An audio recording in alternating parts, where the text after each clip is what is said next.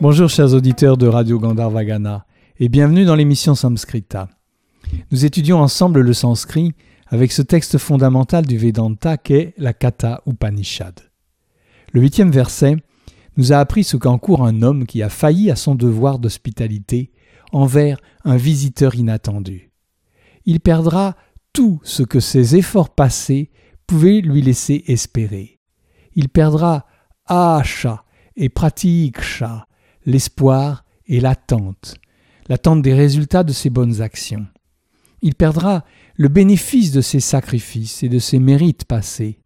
Il perdra Putra, ses fils, et Pashu, son bétail. Il faudrait vraiment être alpameda, de peu d'intelligence, pour commettre une telle bêtise. Yama s'est donc mis dans une situation délicate en laissant Nachiketa seul, sans manger ni boire, devant chez lui. Alors, Yama va essayer de se rattraper. C'est le sujet du neuvième verset. Le voici.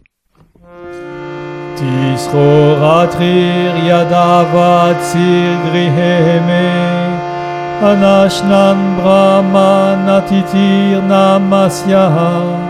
Namastestu Brahman Svastimestu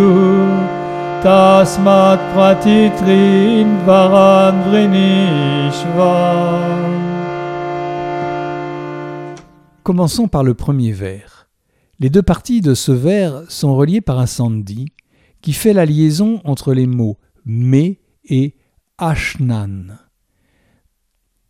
Anashnan. Il y a la négation an, anashnan. Dans cette configuration, la voyelle a initiale de anashnan disparaît. Et au lieu de me anashnan, on a me nashnan, avec une apostrophe entre les deux mots pour rappeler l'élision du a. Nous allons analyser cet ensemble tisro ratrir, yadavatsir, Le premier mot est tisro, c'est-à-dire tisras, le nombre 3 au féminin à l'accusatif. Il est au féminin parce qu'il se rapporte au mot suivant ratris, accusatif pluriel du mot ratri qui signifie la nuit. C'est ratri avec la syllabe ra longue. C'est un mot courant pour désigner la nuit. Souvenez-vous de la fête qui a lieu en février, la Shiva Ratri, la nuit de Shiva. Donc, Tisro Ratris, trois nuits. L'accusatif indique la durée, donc pendant trois nuits. Ensuite, nous avons le mot yat, qui est une conjonction de coordination qu'on peut traduire par parce que, ou bien c'est pourquoi, ou puisque. Et voici le verbe avatis. C'est le verbe vas, habiter, conjugué à un temps du passé appelé aoriste. Les temps du passé sont marqués en sanskrit par le préfixe a quand c'est l'imparfait, avasat, il habitait, ou l'aoriste, avatsit, il a habité. Il existe aussi le parfait, qui lui se reconnaît par le redoublement de la première syllabe, ce qui donnerait ici uvasa. La, la consonne semi-voyelle va étant redoublée en la voyelle ou, uvasa. En règle générale, l'imparfait désigne une action du passé terminée dans le passé. Par exemple, il mourut l'année dernière. Le parfait exprime une action passée qui est arrivée à complétion dans le présent. Par exemple, j'ai habité dans cette maison et puis j'ai déménagé. Et l'aoriste désigne un passé qui reste d'actualité dans le présent. Je suis venu, sous-entendu, et je suis toujours là. Mais tout cela est sujet de multiples variations. L'imparfait et le parfait sont assez courants en sanskrit classique, l'aoriste est plus rare. Heureusement pour nous, car c'est un temps difficile à conjuguer. Mais il est assez fréquent dans la Katha Upanishad.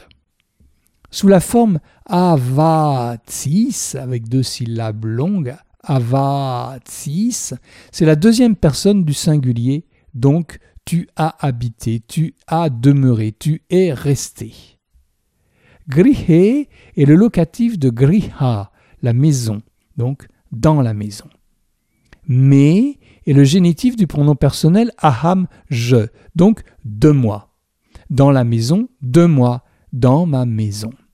En sanskrit, les adjectifs possessifs n'existent pas, ou plutôt sont extrêmement rares. On ne dit pas dans ma maison, mais la maison de moi, avec l'emploi du génitif complément de nom. Voici donc la traduction de cette première partie. Tisrora me. Ainsi, tu es resté trois nuits dans ma maison. Continuons avec la seconde partie du premier vers de ce neuvième verset. Anashnan Brahman Nous avons déjà rencontré Anashnam dans le huitième verset. C'est le verbe ash, manger, au participe présent, ashnan, précédé du préfixe négatif an, donc en ne mangeant pas. Il est au nominatif, toujours pour qualifier le brahman qui est resté sans manger.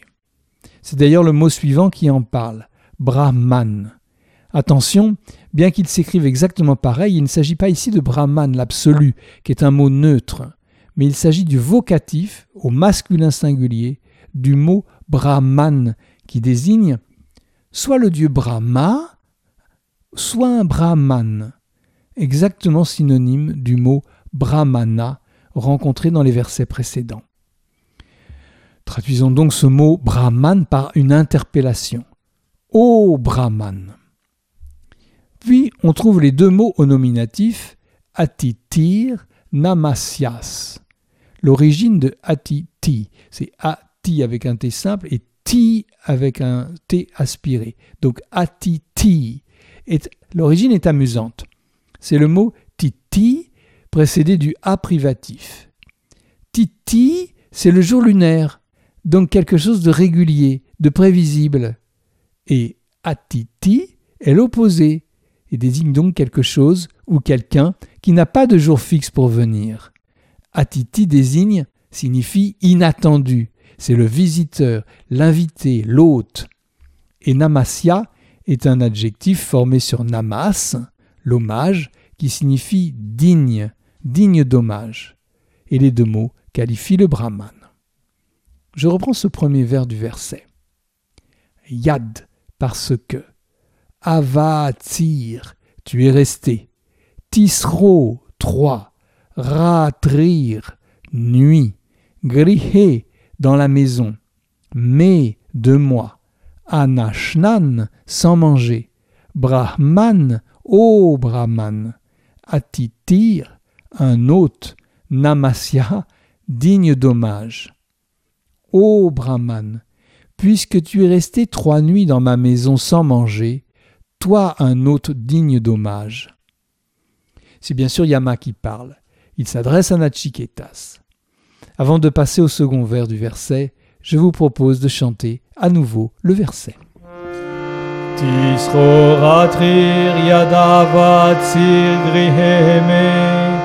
anashnan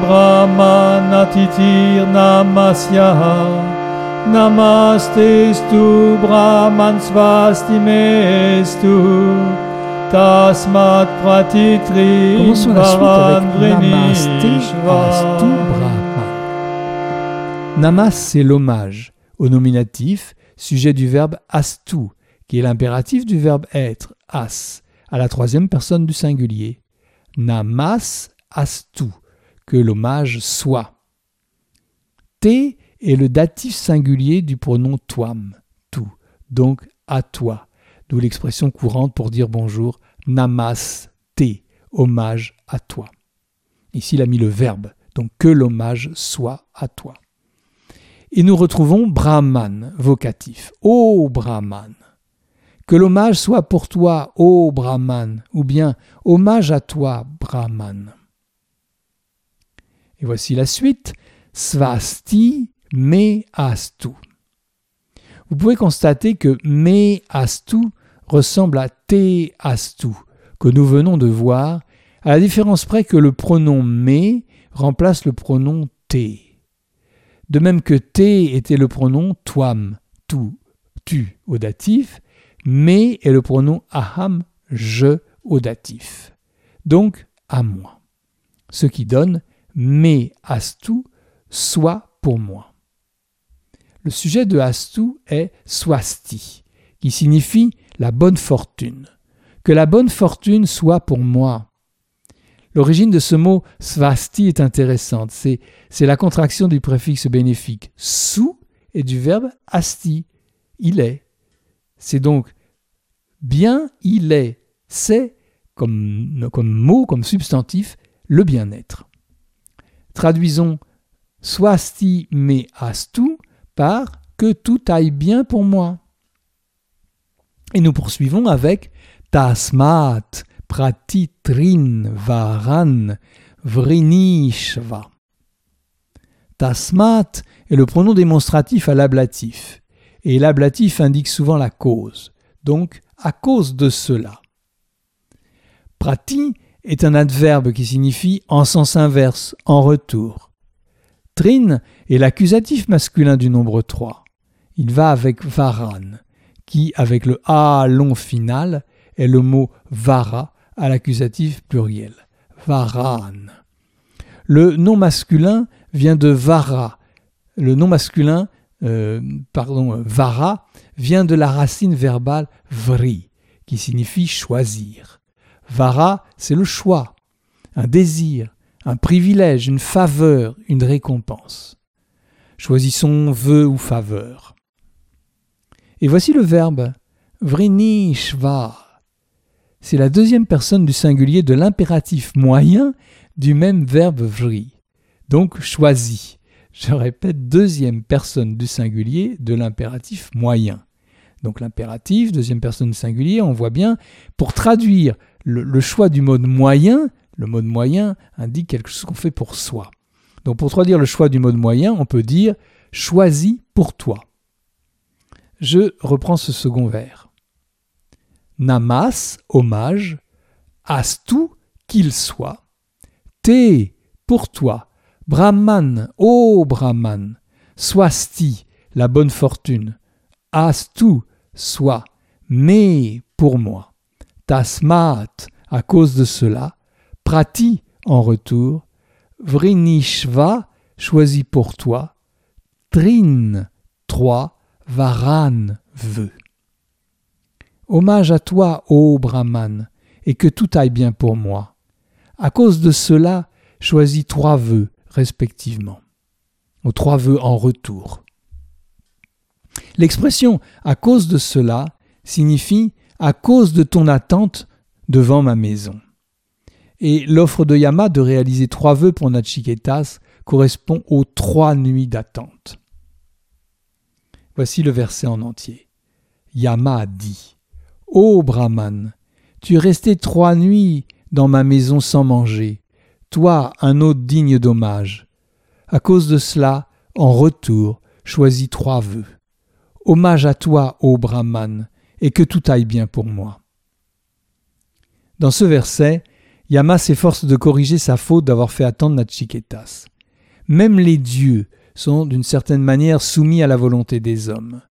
Faire attendre un brahman, même jeune, est une faute qui aura des conséquences, même pour un dieu. Yama craint la malédiction que Nachiketas pourrait prononcer contre lui.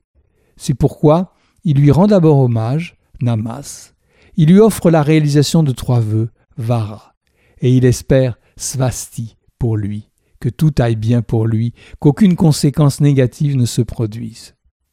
Avant de terminer, je vous propose quelques mots que j'ai cités dans cette émission et que vous pouvez essayer de retenir. Tri, 3. Ratri, la nuit. Vas, habiter. Griha, la maison. Ash, manger. Anash, jeûner. Brahman, ô Brahman. Atiti, un hôte, un invité. Namas, hommage. Namasté, hommage à toi. Astu, le verbe être à l'impératif, qu'il soit. Swasti, la bonne fortune. Tasmat, à cause de cela, par conséquent. Prati, en retour. Vri, choisir. Vara, veut, faveur. Je vous propose, avant de finir, d'écouter de nouveau ce neuvième verset de la Katha Upanishad.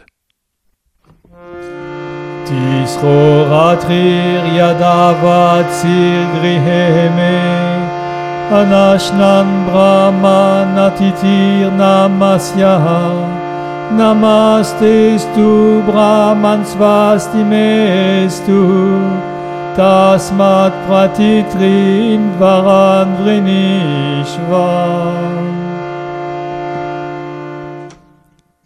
Voilà, cette émission est terminée. Je vous retrouverai avec plaisir jeudi prochain pour poursuivre cette étude du sanskrit par les versets de la Katha Upanishad. À bientôt!